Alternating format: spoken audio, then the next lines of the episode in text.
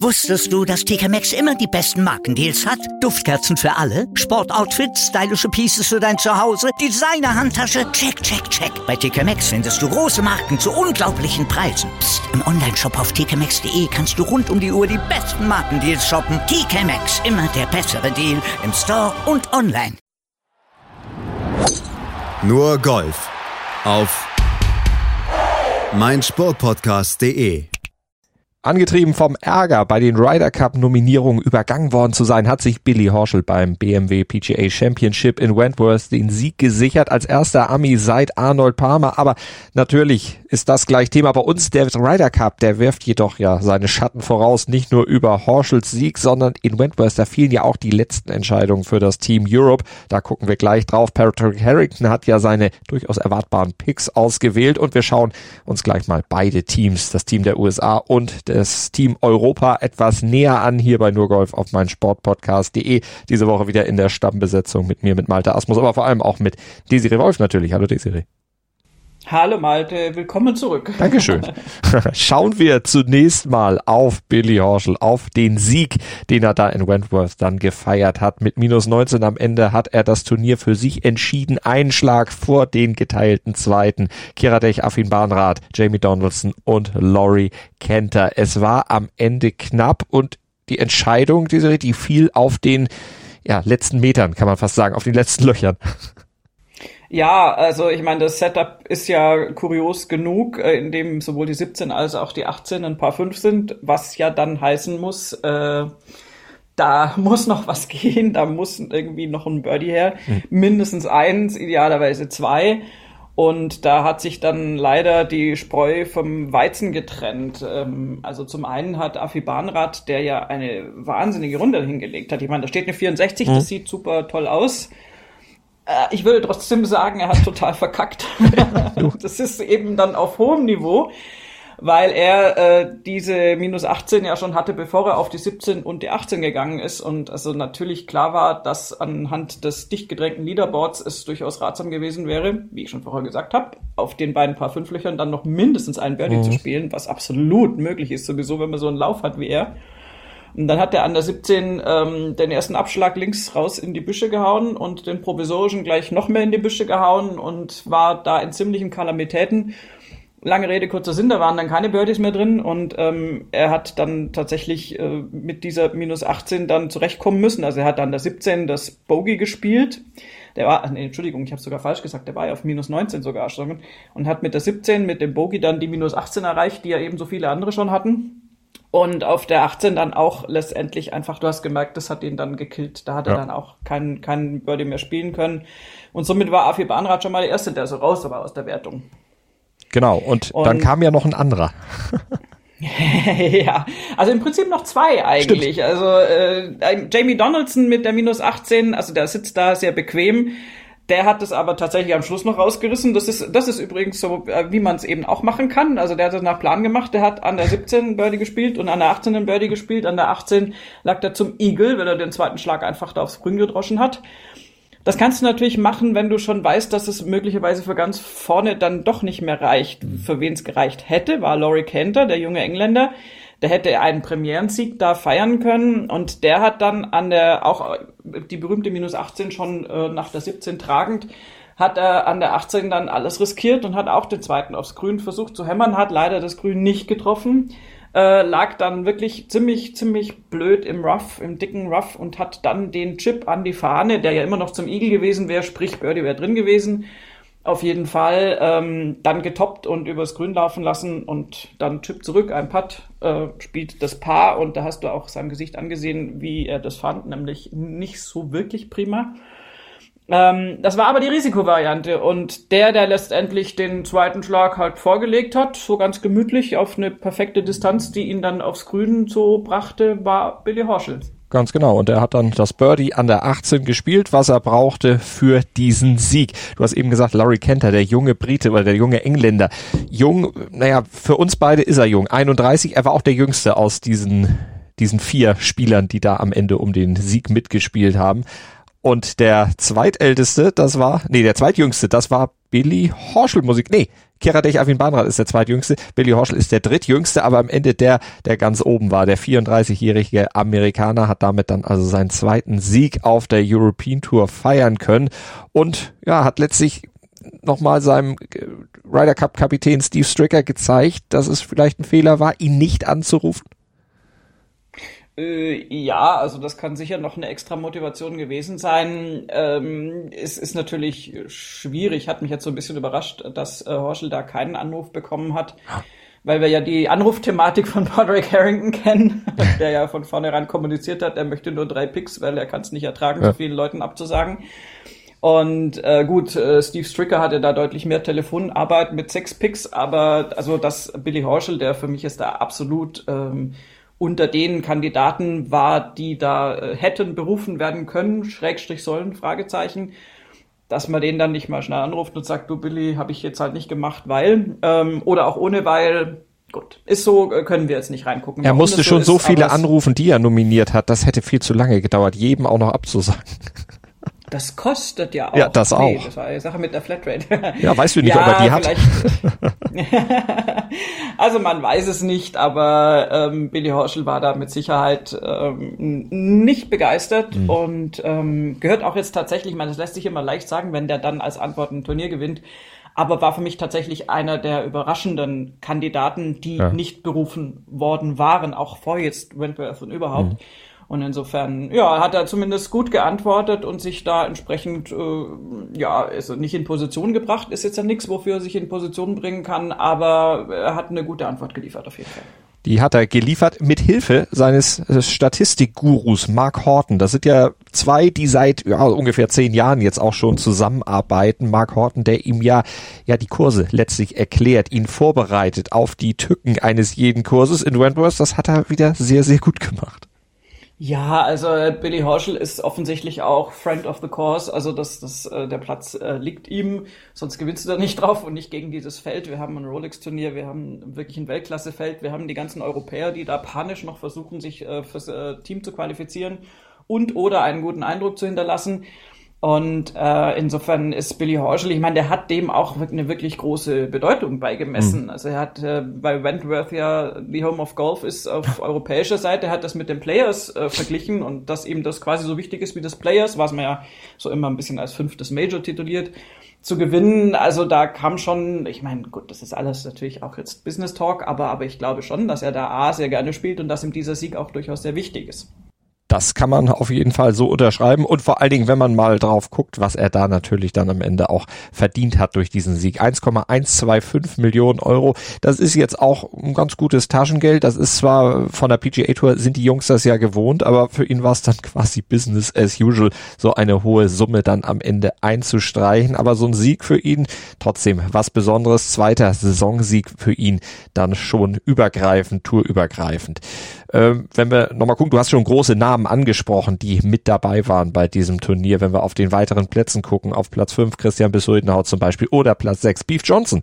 Der ist Sechster geworden zusammen mit Justin Rose und der ist ja auch einer von denen, äh, über die wir gleich natürlich nochmal sprechen müssen, wenn wir in Sachen Ryder Cup etwas vertiefend reingehen. Einer, der auch nicht dabei ist von den großen Namen. Bei ihm ist aber aufgrund des Saisonverlaufs weniger überraschend. Nee, Oder? ich hatte tatsächlich noch so ein, äh, also ich hätte eben noch eine mini, mini, mini Chance eingeräumt, ähm, war mir da nicht sicher.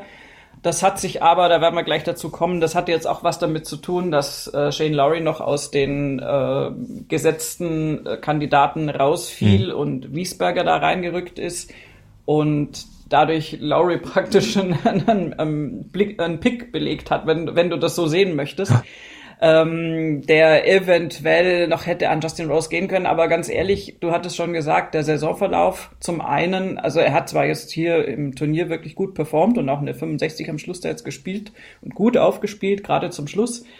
Aber streng genommen auch sein langjähriger Partner in Crime, nämlich Henrik Stenson, der eigentlich auch noch so eine Mini-Chance irgendwie hatte aus meiner Sicht, ähm, hat er auch nicht geschafft. Also ja. äh, Harrington hat sich wirklich sozusagen gegen beide entschieden. Das hat jetzt mit Sicherheit nicht zwingend was damit zu tun, dass die oft miteinander da äh, gespielt haben, aber äh, das, das kommt auch noch, auch noch mit rein und Insofern kein Justin Rose und kein Hendrik Stenson, das schon mal vorgegriffen. Dafür ein Bernd Wiesberger, du hast es eben schon gesagt. Und äh, kein spielender Martin Keimer zumindest. Der wird ja als Vice-Captain dabei sein. Das steht ja schon länger fest. Ist jetzt 25. geworden in Wentworth. 70, 68, 70, 70. Wie beurteilst du sein Turnier? Ja, also ähm, Mittel. also er findet sich da mit Stephen Gallagher äh, zusammen platziert auf diesem 25. Platz und das sind ähm, ja, das sind beide Spieler, die natürlich schon Ryder Cups gespielt haben. Gallagher ist äh, deutlich äh, früher noch unauffälliger als Keimer jetzt in, in seiner Präsenz geworden. Ähm, der kam da jetzt auch mal wieder irgendwie äh, mit einer guten Leistung nach vorne. Aber bei Martin Keimer ist es halt so, dass du immer wieder Schläge von ihm siehst, wo du sagst, boah, es ist so krass gut. Mhm. Und du siehst, warum der mal da war, wo er war und warum der die Majors gewonnen hat, die er gewonnen hat. Und es ist bei, bei irgendwie quasi jedem Unbeteiligten so, dass du denkst, Mensch, Martin, mach mal. Ja. Würden wir alle gerne wieder sehen, aber er ist im Moment nicht an dem Punkt, dass er das einfach flächendeckend äh, bringen kann und konstant bringen kann. Und diese 70, 68, 70, 70 ist, ist natürlich eine solide Leistung und dieses solide ist halt auch irgendwie, finde ich, dann für einen Spieler so ein bisschen eine Ohrfeige, weil du Spieler hast, und zwar viele Spieler, die einfach da deutlich drunter bleiben und die dann eben in der Schlussrunde eine 65 spielen und die auch an anderen Tagen schon 65 gespielt haben. Du hast einen Adam Scott, der mit einer 65 eröffnet. Der hat dann auch hinten raus nachgelassen.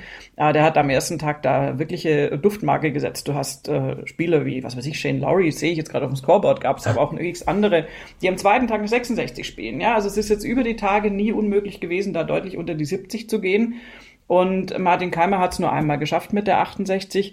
Natürlich sind es vier Runden unter Paar, aber ja, das, das ist eigentlich zu wenig, leider. Ja. Und ich glaube jetzt auch nicht, dass er wirklich noch große Hoffnung haben konnte, da jetzt als Spieler berufen zu werden. Das war im ja. Prinzip klar, dass die Picks an andere Leute gehen werden. Insofern ist es für ihn, glaube ich, mit Sicherheit auch schon interessanter, da das Turniergeschehen zu beobachten und schon den ja auch herausfordernden Aufgaben eines Vizekapitäns dann nachzugehen und sich schon mal Gedanken zu machen, wer da mit wem und warum und so weiter. Also der wird sich mit Sicherheit die Kollegen auch im Rahmen des Möglichen, was so ein Turnier dann natürlich, er muss er selber auch noch spielen, aber was, was er darüber hinaus gucken mhm. kann, wird das sich schon zu Gemüte geführt haben. Glaubst du, das lenkt auch ein bisschen ab, wenn man weiß, okay, ich bin Vice-Captain, das schon mal sicher. Ich muss auch schon mal so ein bisschen mitgucken. Patrick Harrington ist der Chef, der guckt noch mehr, aber so ein bisschen im Blick muss ich die Jungs ja auch haben. Ist, ist das was, was vielleicht dann auch vom eigenen Spiel so ein bisschen, ja, den Fokus nimmt? Weiß ich nicht. Also ich glaube, das musste wirklich so ein bisschen stechuhrmäßig, also solange du selber spielst, spielst du selber fertig aus und wenn ja. das dann mal gerade rum ist, kann man anfangen, sich Gedanken zu machen. Ich glaube, das können die Spieler auch. Also ein Profigolfer muss in der Lage sein, Dinge auszublenden. Da geht es ja um auch ganz normale Sachen, du musst ja auch private Sachen ausblenden können. Das gelingt nicht immer, das ist schon klar, aber ich glaube jetzt nicht, dass das Martin Keimer so richtig abgelenkt hat. Also es ist jetzt wahnsinnig böse und ich sag's auch überhaupt nicht gerne, aber dieser 25. Platz ist das, was er im Moment so spielt. Mhm. Also das ist tatsächlich jetzt kein Ausrutscher nach unten, einfach leider. Und ähm, hoffen wir, dass er da in der nächsten Saison wieder angreifen kann, weil wie gesagt, das ist natürlich tolles Golf, was er in der Lage ist zu spielen. Aber im Moment ist es nur solide und das bringt dich dann nicht ins Team als Spieler solide auch. Maximilian Kiefer, der hatte jetzt natürlich mit Ryder Cup nichts zu tun, auch keine Hoffnung mehr, aber natürlich Hoffnung auf eine gute Platzierung am Ende im Race to Dubai und die hat er ja stand jetzt zumindest inne. Platz 48 ist ja schon mal ganz gut, also auf jeden Fall mit Blick auf die Tourkarte schon mal ganz, ganz wichtig.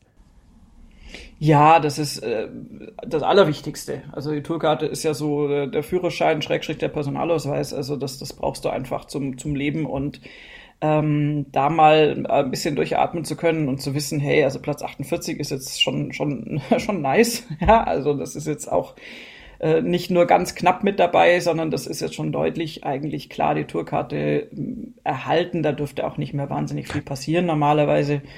Insofern, also da kann er, kann er, glaube ich, drauf aufbauen und, und kann sich da äh, ja einfach die, dieses, diese dieses Erringen der Karte oder Weiterbehalten der Karte ist einfach ein Riesending, was natürlich jetzt so von den Zuschauern, die jetzt ein Golfturnier gucken, natürlich so erstmal gar nicht so wirklich beobachtet wird, aber was wir immer thematisieren und was, ja. wie gesagt, ist die Lebensversicherung. Die Basis für alles, was dann vielleicht in der neuen Saison noch kommen kann. Und die Basis für den Ryder Cup, der ja vom 24. bis 26. September in Whistling Straits ausgetragen wird, ja, erstmal dann die zwei Teams, die zwei je zwölfköpfigen Teams, die jetzt ja feststehen seit diesem Wochenende. Da gucken wir jetzt nochmal drauf auf das, was vor allem beim Team Europe dann jetzt am Ende von Patrick Harrington da zusammengestellt wurde. Wusstest du, dass TK Maxx immer die besten Markendeals hat? Duftkerzen für alle, Sportoutfits, stylische Pieces für dein Zuhause, Designer-Handtasche, check, check, check. Bei TK Maxx findest du große Marken zu unglaublichen Preisen. Psst. im Onlineshop auf tkmaxx.de kannst du rund um die Uhr die besten Markendeals shoppen. TK Maxx, immer der bessere Deal im Store und online. Was zum Teufel, du Bastard? Du bist tot, du kleiner Hundeficker. Und dieser kleine Hundeficker, das ist unser Werner. Ein ganz normaler Berliner Kleinstkrimineller, der dann aber im Knast das Ding seines Lebens dreht. Una Fantastica Risetta Perla Pizza. Er klaut seinem Zellengenossen ein Pizzarezept. Aber nicht irgendeins. Und mit dem eröffnet Werner dann die beste Pizzeria Berlins. Doch Werners Glück ist nur von kurzer Dauer. Denn es hagelt Probleme. Werners Pizzaparadies. Erstmals großes Kino- und Podcast-Format. Mit fetter Starbesetzung. Alina But, Kida Ramadan, Edin Hasanovic, Oliver Koritke, Ralf Richter, Ben Becker, Winfried Glatzeder, Anna Schmidt und viele mehr. Abonniert die Scheiße. Jetzt macht schon, mach!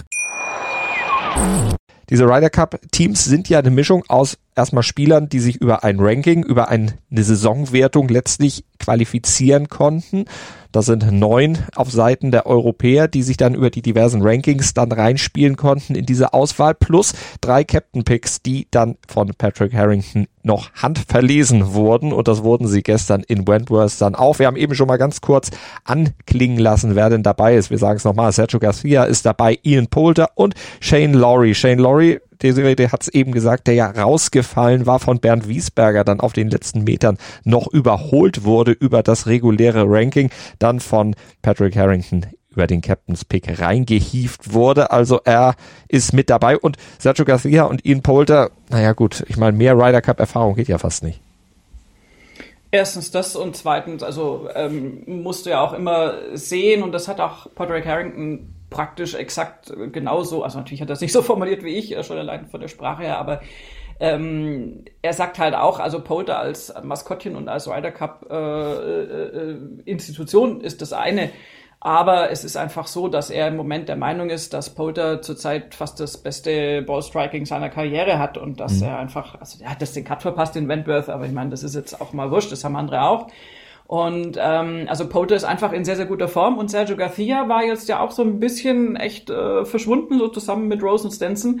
Und hat sich aber auch wieder in den letzten Wochen und Monaten da nach oben gespielt und äh, zeigt, dass er da an seinen Golf anknüpfen kann. Und dazu kommt ja, dass dieser Unterschied zwischen Matchplay und Zellspiel doch immens ist, also dass du aus meiner Sicht nicht zwingend sozusagen die Qualität, jetzt vier Runden ein riesengroßes Feld hinter dir zu lassen, also bei einem normalen Turniergewinn, haben musst, ähm, wenn im Matchplay da auf sozusagen kürzere Distanz ganz andere Qualitäten gefragt mhm. sind. Und diese anderen Qualitäten, Erfahrung, Kampfgeist, ähm, natürlich auch Coolness und, und, und, und, und, und Leidenschaft und alles, das sind Garcia und Polter beide äh, in Person und verkörpern das. Plus, und das hat Harrington auch gesagt im Interview, es geht ja auch um die Strahlwirkung ins Team. Garcia ist mhm. seit Jahren dafür bekannt, dass er da wahnsinnig viel Power in den Teamroom, äh, Teamroom bringt. Und bei Polter muss es einem auch keiner sagen, weil das sieht man von außen. und insofern, also dass, dass die zwei dabei sind und auch in Form sind, ist mhm. ein Glücksfall. Das hat vor einem halben Jahr noch nicht zwingend so ausgesehen. Aber wenn man insgesamt mal auf die Teams guckt und mal vergleicht, also wir jetzt können die Europäer mal eben aufzählen. Paul Casey, Matthew Fitzpatrick, Tommy Fleetwood, Sergio Garcia, Tyrrell Hatton, Victor Hofland, Shane Laurie, Rory McElroy, Ian Poulter, John Rahm, Bernd Wiesberger und Lee Westwood. Das ist also das äh, dreckige Dutzend da aus europäischer Sicht, die rangehen und den Cup da dann in Whistling Straits gerne holen würden. Wenn man aber mal auf deren Weltranglistenposition guckt, dann fällt auf, also Durchschnittsposition Platz 30 in der Weltrangliste. Okay, auch wenn die Nummer eins äh, John Rahm auch mit dabei ist, aber die anderen fallen da doch eher ab und verglichen mit den zwölf aus den USA, da sieht's dann noch ein bisschen anders aus, weil da die Amerikaner im Schnitt nämlich neun Weltranglistenplatz neun haben. Ja, also auf dem Papier, ich meine, das ist sowieso immer so, das gab es, glaube ich, noch nie anders und das wird es auch nie anders geben. Natürlich sind die Amerikaner auf der PGA Tour äh, da immer in der Lage, zwölf Kandidaten aufzustellen, von denen die meisten besser platziert sind als äh, vergleichbare Europäer. Ähm, also sprich, auf dem Papier hast du völlig recht und äh, das müsste ja eine ganz klare Sache sein, war es aber in der Vergangenheit auch und da waren ja irgendwie dann immer so komische Siege dann auch für Europa mit dabei. Mhm. Deswegen, ähm, also ich meine, was noch nie so augenfällig war wie dieses Mal, ist aus meiner Sicht äh, der, der Altersunterschied, also der Alters-Erfahrungsunterschied. Äh, du hast äh, tatsächlich im Team USA hast du sechs Rookies mit dabei, die ja. Hälfte. Im Team Europe sind es gerade mal drei. Und äh, du hattest ja auch schon vorhin angesprochen, oder wir hatten schon angesprochen, dass da mit Garcia und Westwood und Polter, die haben ja, also alleine Westwood hat so viele Ryder Cup Appearances wie irgendwie das gesamte amerikanische Team zusammen, so ungefähr. ähm, und insofern ist also die Strategie im europäischen Team, die sich aber jetzt ja auch durchaus jetzt, also da waren ja nur drei Picks, die ergibt sich mhm. auch tatsächlich aus den Ranglisten. Ich wollte gerade sagen, war nicht geplant. Das ist ja was, was durch die, wo, durch die Umstände einfach auch gekommen ist. Auch das Durchschnittsalter, 34,5 Jahre bei den Europäern. Ja, das ist, das ist natürlich irgendwie wahnsinnig alt, theoretisch könntest du sagen. Und das wird es halt, also wahnsinnig interessant zu gucken. Ich meine, wir haben eh dann dieses, dieses Spannungsfeld, dass die Europäer traditionell gerne mal ein besseres Team ähm, auf, auf die Straße bringen im Sinne von Zusammenhalt, im Sinne von Vorsams, äh, und so weiter ähm, dass die Amerikaner manchmal, wobei sich das auch im Laufe der Jahre jetzt äh, zunehmend ändert, aber dass die manchmal eher individuell unterwegs sind und natürlich durch individuelle Stärke dann auch punkten können. Und ähm, das wird aber dieses Jahr, finde ich, überlagert von dieser ganz interessanten Frage, schafft es Steve Stricker, dieses amerikanische Team jetzt krass verjüngt mhm. in Whistling Strays in Amerika da ranzubringen und haben die praktisch dann am Finalsonntag den Europäern, den, den äh, erfahrenen Spielern da was entgegenzusetzen, wenn du dann so einer Ryder Cup Atmosphäre ausgesetzt bist und die haben das halt schon x-mal gemacht und da stehen dann die sechs Rookies auf amerikanischer Seite und sind da vielleicht ein bisschen überfordert. Dagegen spricht, dass bei diesen sechs Rookies natürlich, also wie in unserem Fall ja auch, ich meine, Shane Lowry ist, ist Major-Sieger, ähm, die sechs Rookies auf amerikanischer Seite sind jetzt auch keine Nobodies. Also die haben natürlich durchaus auch schon, schon entsprechende Auftritte mhm. auf der Tour hinter sich. Aber Ryder Cup ist halt nochmal was anderes.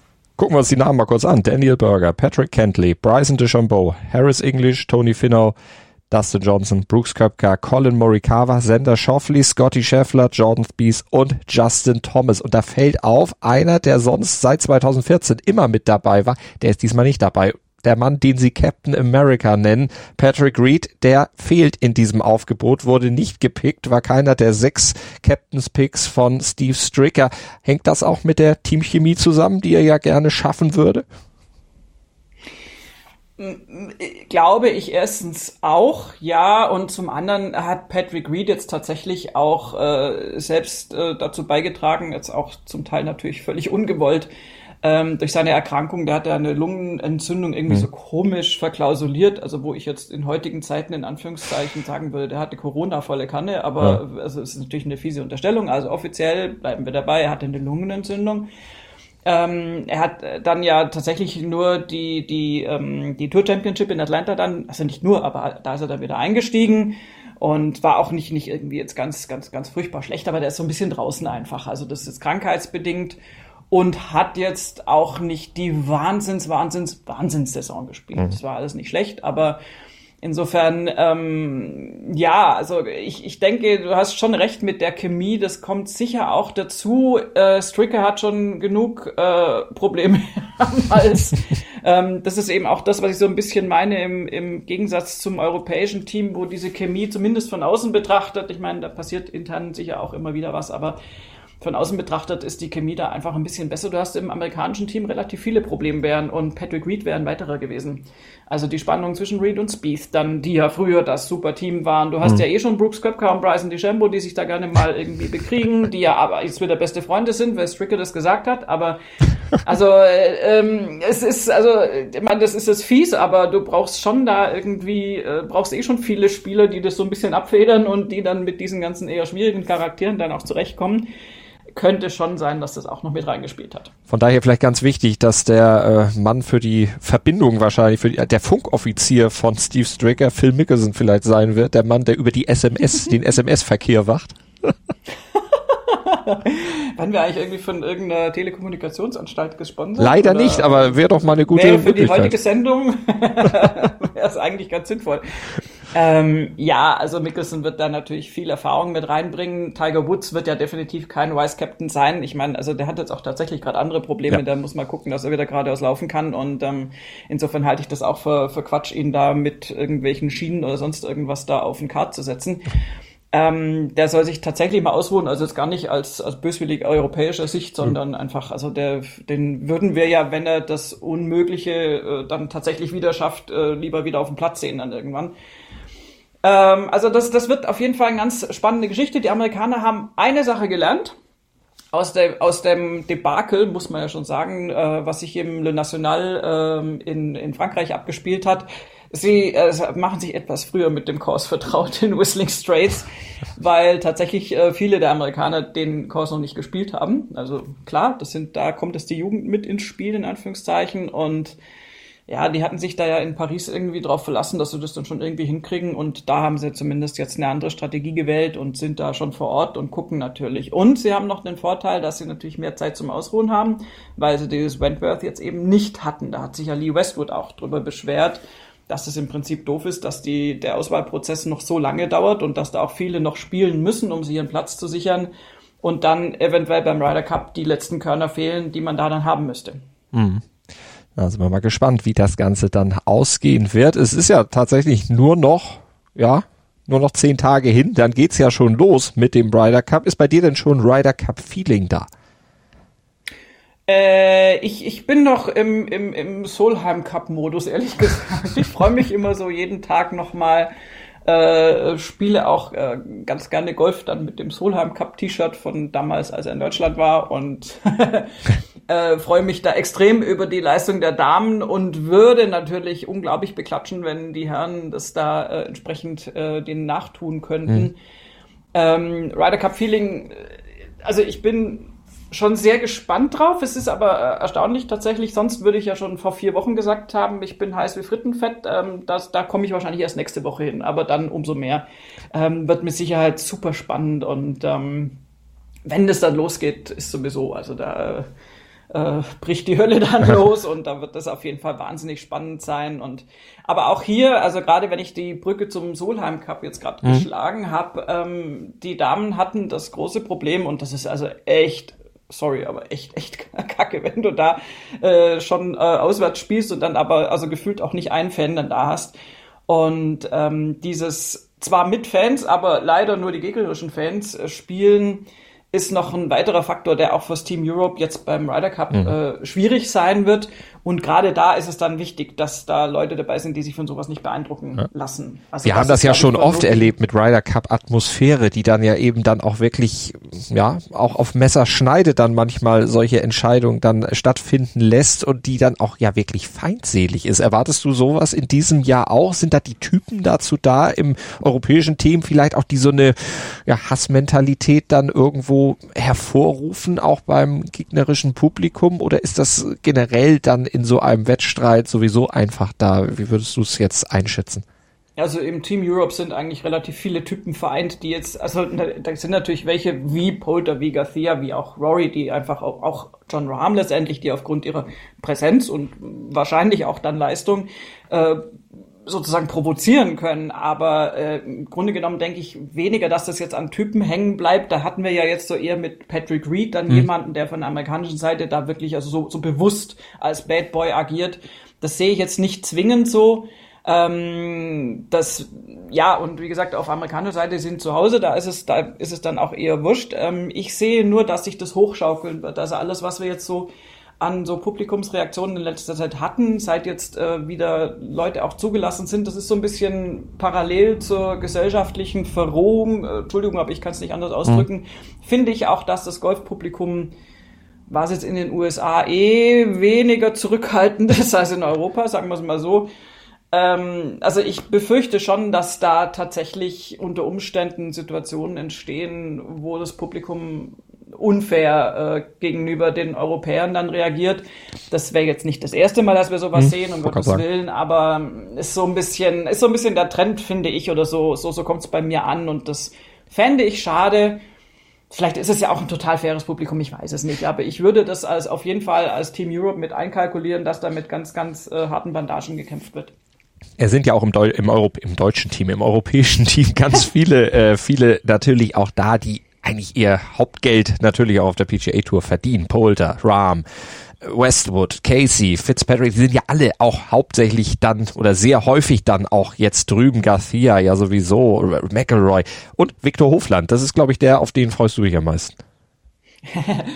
Woher weißt du das? ja, wir machen das ja hier schon ein bisschen länger, von daher, das klang so, mal so durch. Haben wir schon mal miteinander gesprochen.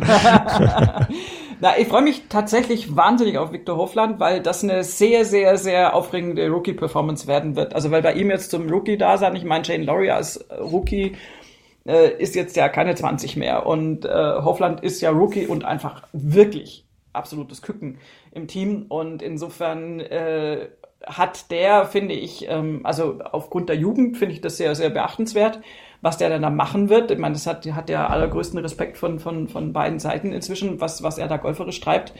Ähm, aber dazu kommt, dass er ja wiederum, das ist ja so ein Strahlemann und so ein positiver Typ, und das ist jetzt nicht meine Meinung, sondern eine allgemein anerkannte, ähm, dass da auch äh, praktisch, also dass du sagen kannst, da will ja auch jeder mitspielen. Also er ist so der Anti-Bryson eigentlich, wenn du so möchtest. Ähm, und, und ich glaube, dass er da einfach mit seinem, mit, mit seiner Ausstrahlung, mit seiner wahnsinnigen positiven Ausstrahlung da sehr, sehr viel Gutes ins Team mitbringen kann. Und insofern freut mich, dass der Hof, das Hofland da dabei ist. Ähm, der hat eine andere Außenwirkung oder auch eine andere Strahlkraft, finde ich, als zum Beispiel jetzt ein Matthew Fitzpatrick. Überhaupt mhm. nichts gegen Fitzpatrick, aber der macht eher so sein Ding und der ist jetzt vielleicht nicht ganz so offensichtlich dann auch extrovertiert und nach außen und, und, und wird da jetzt, glaube ich, nicht ganz so viel Vibes in den Teamroom mit einbringen. Vielleicht ist auch eine böse Unterstellung, wer weiß, aber also von außen betrachtet sieht es bei Hofland eher danach aus dass der so der Sunny Boy ist, der da einfach die Stimmung hochhält, auch wenn es vielleicht mal da nicht so läuft. Und ähm, den jetzt äh, in die Fittiche eines, ich vermute, äh, ich meine, da werden sich Rory und Sergio drum kloppen wahrscheinlich, mit ihm spielen zu dürfen. Also wäre so meine Vermutung. Mhm. Oder ihn und ihre Fittiche nehmen zu dürfen. Und ähm, das ist schon einfach, einfach eine coole Sache. Mhm. Und ähm, spannender wird, wie, wie diejenigen im Team, die jetzt in letzter Zeit nicht so auffallend performt haben, wie die sich dann wieder reinfinden. Mhm aber da sehe ich jetzt durchaus noch Möglichkeiten, dass da in anderthalb Wochen plus äh, Aufputschphase dann da noch, noch äh, eine deutliche Steigerung möglich ist. Unheimlich glücklich natürlich Bernd Wiesberger, dass er da im letzten Moment noch auf den Zug aufgesprungen ist, nachdem er ja in Paris verletzungsbedingt zugucken musste. Äh, das Ganze, glaube ich, kommentiert hat damals bei Sky, zumindest als Experte am Rand stand und äh, letztlich nur den Blick von außen drauf hatte, jetzt aber tatsächlich mit dabei ist. Also für den ist ein Traum wahr geworden. Das mit Sicherheit und also Wiesberger ist, glaube ich, einer der Spieler, die am, am meisten praktisch gewonnen haben, so gefühlt über die Zeit und dann immer Pech hatten irgendwie, also so quasi immer schlechtes Timing hatten oder eben dann also zum falschen Zeitpunkt dann verletzt waren. Der Marco Reus äh, des Golf. Ja, also ehrlich gesagt fühlt sich manchmal ein bisschen so an. Äh, insofern äh, gönnen wir ihm das natürlich, dass er da im Team dabei ist und ähm, ich meine, Wiesberger kann auch äh, richtig toll Golf spielen. Ich kann, muss wirklich gestehen, ich kann im Moment überhaupt nicht einschätzen, wie er dann da im Matchplay agieren wird und mit wem er dann da auch zusammensortiert wird. Das ist, also Wiesberger ist für mich jetzt äh, so ein bisschen die, die, die, die verschwommenste Gestalt in dem Team, ähm, den ich noch nicht so richtig hinsortieren kann. Also wir wissen natürlich sehr gut, wie er spielt. Mhm. Aber ähm, ja, ist natürlich auch, auch jetzt äh, wirklich da zum ersten Mal dabei und ähm, ja, werden wir uns mal angucken. Aber äh, auf jeden Fall ist das irgendwie so aus gleichen Gerechtigkeit, weil also, dass er da, ich meine, dass er kommentiert hat, ist ja, ist ja löblich, aber das, das machen zu ja. müssen, in Anführungszeichen, ist natürlich dann auch echt krass. Von Keine wirkliche Ersatzbefriedigung in diesem Jahr darf er dann spielen. Und wir haben natürlich alles in Sachen Ryder Cup im Blick, werden ja auch nochmal detailliert dann drauf blicken, je näher die Woche kommt, beziehungsweise die Ryder Cup Woche kommt, da gibt's ja dann auch noch mehr Infos, da gibt's dann schon die ersten ja, Statements, aus denen man dann vielleicht auch sowas wie eine Aufstellung ablesen kann. Das werden wir natürlich dann auch in der nächsten Ausgabe nochmal ein bisschen vertiefen hier bei nur Golf auf mein Sportpodcast.de. Das war's für diese Woche wieder im alten Line-Up und ja, in dem bleiben wir auch weiter euch erstmal erhalten hier bei uns und ja, dann in der nächsten Woche wieder. Danke fürs Zuhören und danke dir, Desiree. Sehr gerne. Ich habe mich natürlich schockverliebt, weil die war wirklich ganz, ganz klein. So begann die Mensch-Hund-Beziehung zwischen Christina und Tierschutzhund Frieda. Und wie es danach, nach dem ersten Moment der Verliebtheit, so weiterging und welche Klippen es danach zu umschiffen galt, das hört ihr in der neuen Ausgabe von Iswas Dog, dem Podcast für harmonische Mensch-Hund-Beziehungen. Iswas Dog mit Malte Asmus. Überall, wo es Podcasts gibt.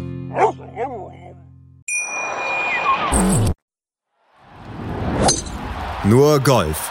Auf meinsportpodcast.de